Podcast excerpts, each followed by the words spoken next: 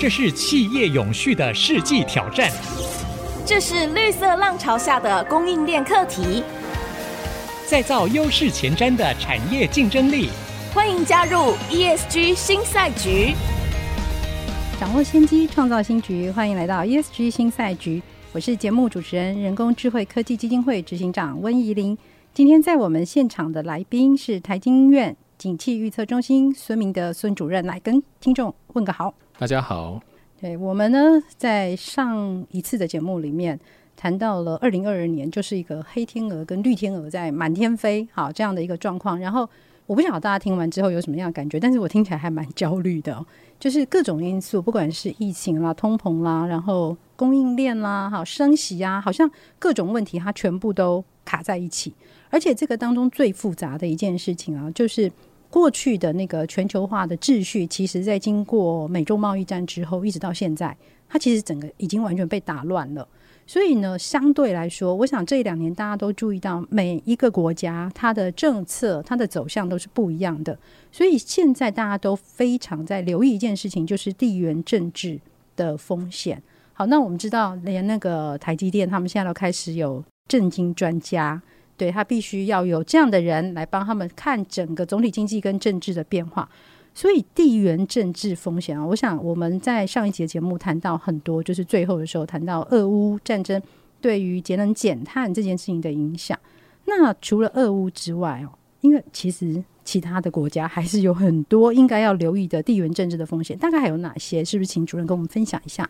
我们今年年初的时候遇到是俄乌，所以最主要是在欧洲。那欧洲现在是北约一直在往东边扩张，所以之前本来把乌克兰啊，就好像两个帮派啊互相拉小弟，然后本来是俄罗斯的小弟是乌克兰，现在美国把它挖过去了。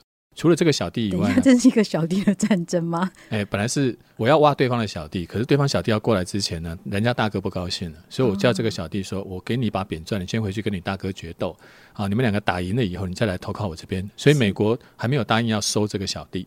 但先给了他一些武器，让他回去跟大哥打架。这讲的应该就是申请要加入北约吧？对，就是对对对，我们讲的是听起来很像帮派 械斗的感觉。对。那除了这个以外，其实最近的瑞典跟芬兰也要加入北约了，嗯、所以听起来北约声势浩大，越来越大。但大家不要忘了，英国才刚脱欧哎，所以你会发现奇怪，他们里面呢既要扩张军事，但是经济上面又格格不入。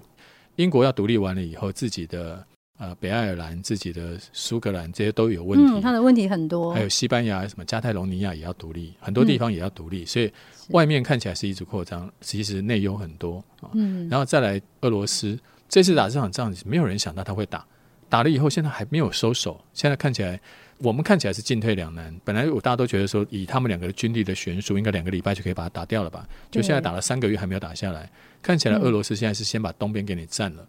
然后把那个最有实质利益的地方给收割了，然后剩下就不管你了。反正你乌克兰西边的乌克兰很多都种田的，东边乌克兰才是工厂。哦，所以他们两边的那个产业的产业形态不太一样。我就把你最肥的地方给你占走，我看你能活几年。我把你田都，他的田现在被轰炸成今年也种不了了，工厂又被占走了，那乌克兰怎么活？啊，当然要靠美国或者德国的援助啊，这个是普丁，他现在进退两难，这个仗还有得打。那至于我们亚洲呢？我们楼上那那几个邻居最近也不太安宁。南韩上个月把总统台新就任，叫尹喜月，他上任以后呢，北韩从今年开始就射了很多颗飞弹帮他庆贺，啊，因为这个尹喜悦他跟朴槿惠跟李明博是同一党的，是保守党的，他们是亲美反中的，所以呢，对北韩来说就非常不爽啊。那北韩射飞弹其实倒没有问题，问题是飞弹。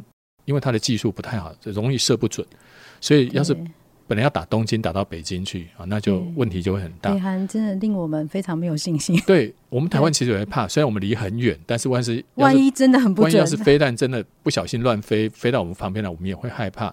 所以我们楼上那个邻居看起来也不是很安宁。然后日本从去年到今年都有疫情，所以日本的经济一直表现都不好。所以岸田首相现在面临的问题，大家也都知道，日元很弱很弱。对，一个岸田。那央行总裁叫黑田，这个这么暗黑的一个 经济跟日元，所以我们现在台湾的民众每每个人都说，哎，我们要不要这时候买日元？如果美国继续升息，而日本按兵不动，我觉得你也不用急，因为看起来这个日元的弱势还要持续下去。所以现在不用急着买的意思吗？对，你不用急着买，因为日本就是不升息啊，那美国就是一直升息。嗯，你等到什么讯号出现呢？美国什么时候说它不升息了，升的差不多了？或日本说他是忍受不了了，因为日本民众受不了了，他要升息了。这两件事情出现一个，你那时候再来买日元，你现在不用急着买，因为我知道我们呃爱惜之音很多听众，大家都忍了三年，对对，对？没有到日本去，都觉得很想这个时候买一对日元，都很想要储备子弹，准备去报复一下。你现在先不用急，因为什么暗黑的日元啊、嗯，难得等到，你可以再等一下。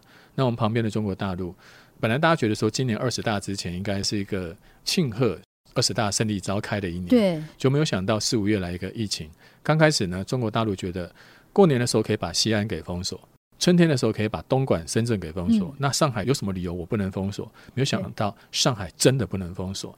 上海一封锁，整个供应链全断。再加上上海的消费能力这么强，整个中国大陆第二季的经济就非常的不好看。嗯，不过中国大陆转弯也转得真快，它四月份封锁数据一出来，五月份就要解除封锁。然后呢，六月就正式。现在你看到中国大陆就没有在管怎么封锁不封锁，它的疫情怎么可能这么快就通通都没有？你从西安或者是深圳、东莞例子就知道不可能。嗯，但他还是照做了。所以现在接下来中国大陆马上就要二十大了，二十大之前能不能让经济保持平稳，政治又保持稳定？最近大家也看到了，习近平看起来就没有像之前这么的强势。啊，这个是中国大陆。对，那我们旁边的东南亚跟南亚反而是政治相对比较稳定，因为他们的选举目前看起来，除了泰国明年要选举以外，其他都要等再等两三年才选举。然后印度的总理、印尼的总统都要再当个三四年。然后像越南的总书记，因为他们也是共产国家，对他们也要当个三年五年，所以他们反而没有遇到马上要政权更迭换届。那菲律宾最近是换换了新总统，或者新总统跟旧总统也是同一个政党。也不会有太大改变。那其他的火药库呢？在中东，在北非。中东跟北非，他们的主食是小麦，嗯、而且他们的主食就是从黑海那边运过来的俄罗斯跟乌克兰小麦。现在那边战云密布，小麦运不出来，所以他们最近的粮价在高涨。那最近你也听到了，巴基斯坦还有斯里兰卡，他们有债务危机。其实中东跟北非本来就是火药库，如果再因为肚子饿再来一个什么茉莉花什么的革命，是非常有可能的。对啊，最后。刚我讲的这么乱，感觉起来街上都帮派械斗了。警察呢？世界警察本来应该是美国，美国，但现在美国已经不是四十年前那个美国。四十年前，一九六零年的哦，应该是六十年前，一九六零年的时候，美国经济占全世界四成。中国只占百分之四。我们讲的是 GDP，GDP 占全世界的比重，经济比重占了四成跟百分之四。所以那个时候呢，谁要做生意一定找美国。那时候没有人要跟中国大陆做生意，但现在时空背景完全不一样。嗯、美国现在占全世界的比重是二十五，中国占十七，这两个加起来也是四成，加起来百分之四十四。以前是四十加四，现在是二十五加十七，比例完全不一样。对，所以这个时候呢，很多国家也希望。不要选边站，我两边都要做生意。嗯，那美国自己的分裂也越来越严重。你看到最近的枪击事件，最近的堕胎事件，然后枪击事件还不止一桩，这两天又有新的枪击事件，芝加哥又有枪击事件。所以美国内部分裂的非常厉害。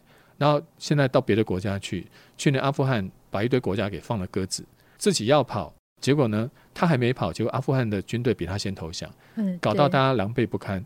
现在大家对美国已经不是以前那么信任了，觉得你都出一张嘴，要跑你先跑，还不跟我讲。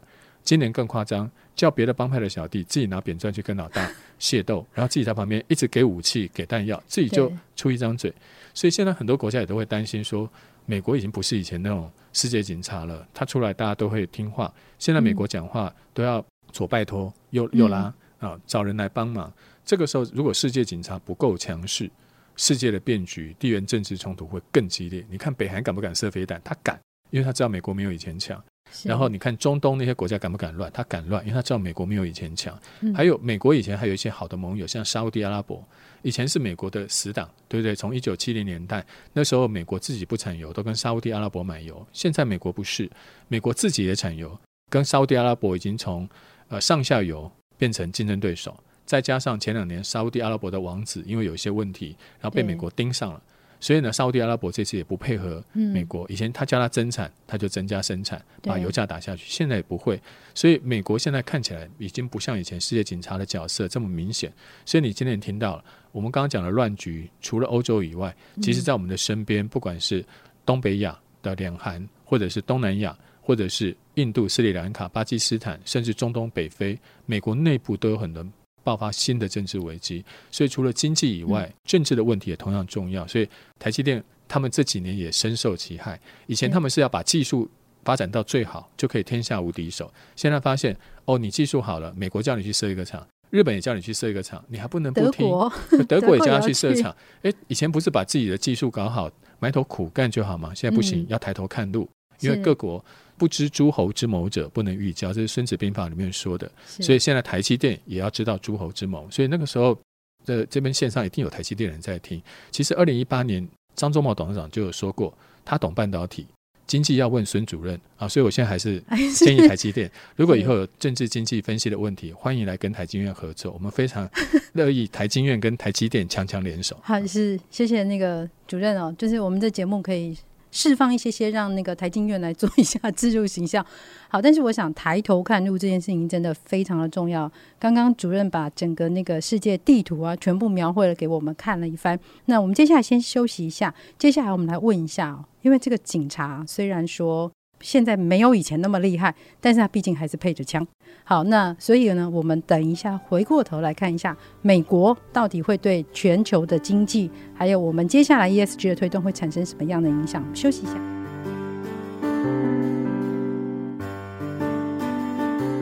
欢迎回到 ESG 新赛局，我是节目主持人温怡玲。现在在我们现场的来宾是台经院的孙主任。好，我们刚刚在上半段节目，我们听到世界警察现在。他只是老了，不是死了，对吧？好，那这个呢？对于其实美国在现在啊，在整个世界的大的，不管在政治跟经济上面，我想它的影响力其实它还是还是全球最大。这个这个应该没有什么争论了。好，那但是啊，我们现在在看美国的时候哦，其实我们可以发现到大家都在关注它，比如说联准会啦，好，然后它的升息的整个策略啦，它还是牵动全球的整个经济的变化。好，那像嗯，比如说像这阵子台湾的资讯大厂就说它的库存升高嘛。好，那它是不是因为美国经济衰退而导致的，还是说它有其他别的原因？那当然，我们就会很好奇啊，就是美国经济是真的衰退了吗？你看它现在升息啊，就是一下一码一码三码这样子升，好，然后呢，通膨又这样居高不下，它到底对于美国经济会有什么样的伤害？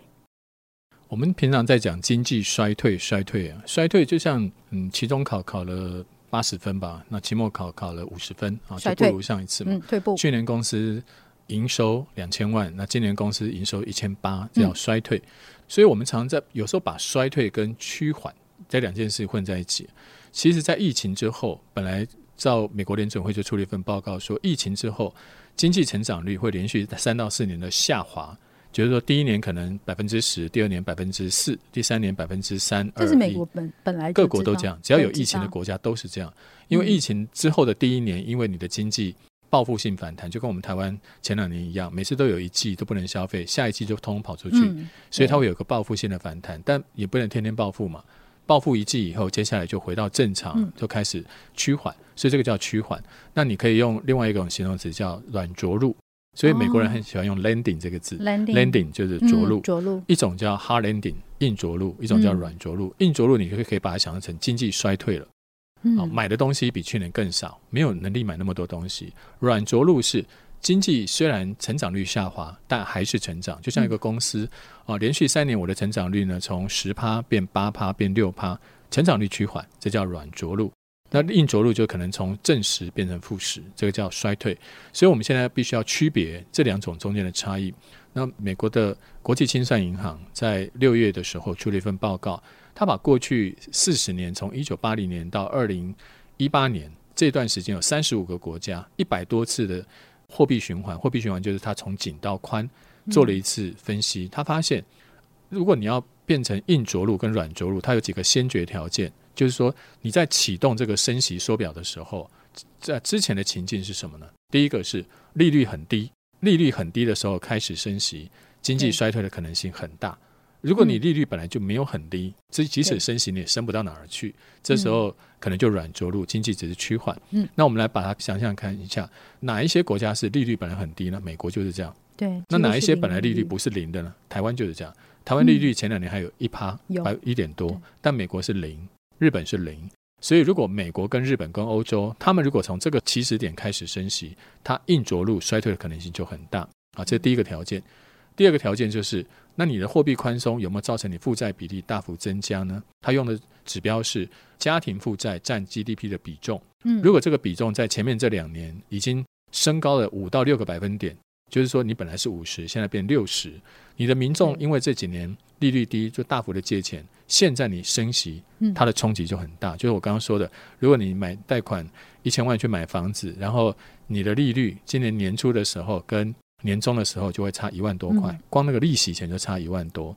那就更不要讲了。有些国家它本来就是高负债国家，像那个韩国就是高负债国家。韩、啊、国的大家看很多韩剧都看到嘛，二十一、二十五，或者是我的蓝调时光，很多都是在借钱。还有那个前面几集在讲那个初恋男友跟几十年没见了回来求复合，就是来借钱。所以我就建议我们台湾那个。那个字母女星啊，是女明星啊，是最近听说她的韩国男友很多年没见了，也是回来求复合，一定要千万小心，是、啊、到底是不是回来借钱的？这是一个风险。对，对你看他们甚至连借钱要去玩鱿鱼游戏这种都可以拍韩剧，对，这种在我们台湾怎么拍得出来？我们台湾没有举债举得这么高，嗯，嗯，对，所以美国这几年因为利率低，所以他们举债多，他们买房子、买股票的多，嗯、但台湾呢，这种。我们台湾人本来风险意识就比较高一些，比较保守，所以我们的负债比例没有高到这么多。所以美国符合了前面两个条件，在升息的刚开始的时候，它是利率很低，对，负债比例这几年暴增。韩国其实有这样的情况，东南亚这种情况，那台湾不是。那第三个条件目前还没有发生，就是你升息会升多久？那照 BIS 就是国际清算银行的统计，他发现如果你连续升息升六季，你硬着陆的可能性就很大，六季。美国是从今年的三月开始升，开始，他现在才，我们现在才到第二季、第三季，六季就是一年半，对，一年半，他要升息到二零二三年的年中或下半年，年对，他才有可能到六季。如果美国就这样子一直照他原来的规划，一路给你升升到明年年中，那美国明年经济衰退可能性就非常的大，因为它三个条件它都符合了，嗯，利率低，负债比例高，对，升息时间长，那升息幅度它再次不用说了，升三码怎么会小？所以这是从过去。的经验对，那台湾就没有。台湾第一个本来的利率就不是零，第二个台湾升息的时间我看也不会那么久了，因为我们台湾自己的我们的总裁也会考虑的比较多。我们的物价上涨率就没人家高，人家是八趴哎，我们才三趴多，三趴就已经感觉很多了。对，那是因为我们的一般越底层的民众感受越深，因为他的吃就是日常生活他占的比重高，就是他可支配所得是相对来说因为比较少，一般比较基层的民众吃占的比重高，比如说你刚。进社会就业的新鲜人，可能一个月赚个三万块、四万块，光吃可能就占了一万多。啊，然后呢，再来是住，他要租房子，这两样你躲都躲不掉，你非吃非住不可。嗯、但如果是有钱的人，他本来房子就已经有了，再加上他年纪中年、老年人，他能吃多多少了？吃占的比重没有那么高啊，所以他不会占的那么多。所以我们刚刚说的，当那个美国的利率不断的在上升的时候，美国经济衰退的可能性就非常的大。嗯，那当你经济在衰退的时候，也就会影响到台湾，因为美国现在它还没有到衰退了，但是美国的我我们之前讲过，美国的房租涨、房贷涨、食物涨、汽油涨，所以呢，那些必要支出要现在先付，但非必要它就往后延。哪些非必要？上次我就说过，电脑、手机这个就可以先不要换。对，再加上中国大陆今年封锁两个月，那个时候你怎么上街买电脑、买手机？嗯、现在要去买电脑、买手机，也要注意自己有没有被裁员，有没有被减薪。对，所以这些东西他们就少买。还有中国大陆的封锁，那个时候造成整个供应链不稳定、长短料的问题。嗯、也许你大部分的东西零件供应很充足，但是你只要少一个关键零组件，就像现在汽车一样，对，没有 IC，你汽车其他轮胎。玻璃都来了也没用，就是长短料哈，有的料是有的，有的就是缺，就是缺那几个，所以来几颗 IC 做几台车，嗯，那你其他轮胎你都够，但是那些轮胎就变成你的库存，你那些东西备的都没用，因为你要等 IC 来你才能组车，是，所以他们的库存不断的升高，然后我看到前阵子他们的统计，就是那个专业的机构的统计，第一名就是电子电机产业，就是科技业，因为他们长短料的问题更严重，再加上欧美现在对于你这个东西的需求。不如买吃买汽油来的更殷切，消费上的排挤，对排列顺序已经改变了。之前我有钱的时候，我可以今年换电脑，现在我往后延。嗯、所以呢，买气没有之前好，但你的成本越来越高，你的供应链不稳定的问题依然存在。所以电子产业、ICT 产业是目前库存最高的。第二名是什么？嗯、第二名是机械，对机械产业的库存也高。当然，因为中国大陆封锁一段时间，嗯、所以对机械进口没那么多。但汽车反而就还好。汽车是销售量还在增加，现在是根本买不到车。对，所以你讲的人做几台车你都卖得掉，所以你会发现我们现在在讲什么库存升高，大家觉得是所有制造业的问题，其实不是，是 ICT 这个产业，主要是 ICT 对 ICT 最、嗯、最明显，像三星，对，还有像我们台湾，我们台湾的电脑那些大型的电脑厂商，嗯、他们就比较有这个库存，对，都在最近都在注意这个问题。那下半年、明年呢，这个问题看起来短期会越来越严重，因为美国现在在升息，在缩表，然后再加上原物料价格高涨的问题。这短期都不能解决，所以美国每个月要花了十五万，就不断的被这几样东西不断的排挤掉。所以你想嘛，美国过去这两年该换电脑、该换手机的也都换了，现在也许他以前会想要说，我两年换一只，或者是两年换什么东西，现在他都往后延。所以要等到这一波通膨结束了，或美国的升息缩表结束了，这个买气才会再回来。那大家也不要太紧张，说哇，他要升六季啊，他要升到明年了，看起来。原本大家的评估说美国可能升到明年，但现在新的变化是，看起来美国明年经济就衰退了，嗯、所以升息呢可能升到今年年底，明年就不升息，明年反而要降息，因为明年经济就衰退了，哦、衰退就要降息，所以今年猛升，明年猛降。你就想说，诶，以前我们年轻的时候，小时候不是美国升息都升个两三年，然后是一个升息循环？对，为什么忽然变得这么快？因为以前的。以前的那个国际经济没有像现在常常就一只天鹅，左一只天鹅，右一只天鹅，群鸟乱飞。对啊、哦，那以前没有这种情况。另外一个就是以前的年代，嗯、他们很多经济统计都是人工手记账。一九七零年、一九七八年哪那么多电脑？都人工手记账，人工去卖场记价格回来统计。所以以前的资讯到做决策落差很长。很对，时间地延是长的。做好这个升息的决策也慢，到时候要降息也慢。现在不是哦，现在你昨天。公司营收多少，你及时都会知道。是，所以呢，政府要知道现在的物价，它其实是可以及时掌握的。嗯、那大家也知道知道自己的库存的情况，所以以前要打库存，还要去盘点什么？以前会计学什么永续盘存制、实地盘存制，怎么学到我快死了？现在发现还有实地盘存，没有实地盘存，现在都是永续盘存，都是实，马上 just in time 就知道自己的库存多少。所以当厂商都已经知道可以及时掌握到自己库存，他们要打库存，政府要。压物价的动作都会比以前更快，所以以前可能需要两到三年的调整周期，现在你会发现根本不需要两到三年，厂商也不需要，政府也不需要，因为现代的资讯社会已经跟以前不一样。对，所以我们其实，在这样的一个新的时代里面，资讯非常快，所以我们可能呃，企业来说，它要更加的有弹性，然后也要有韧性。好，那在我们呃这两集节目里面，其实我们是请主任来跟我们分析了对于。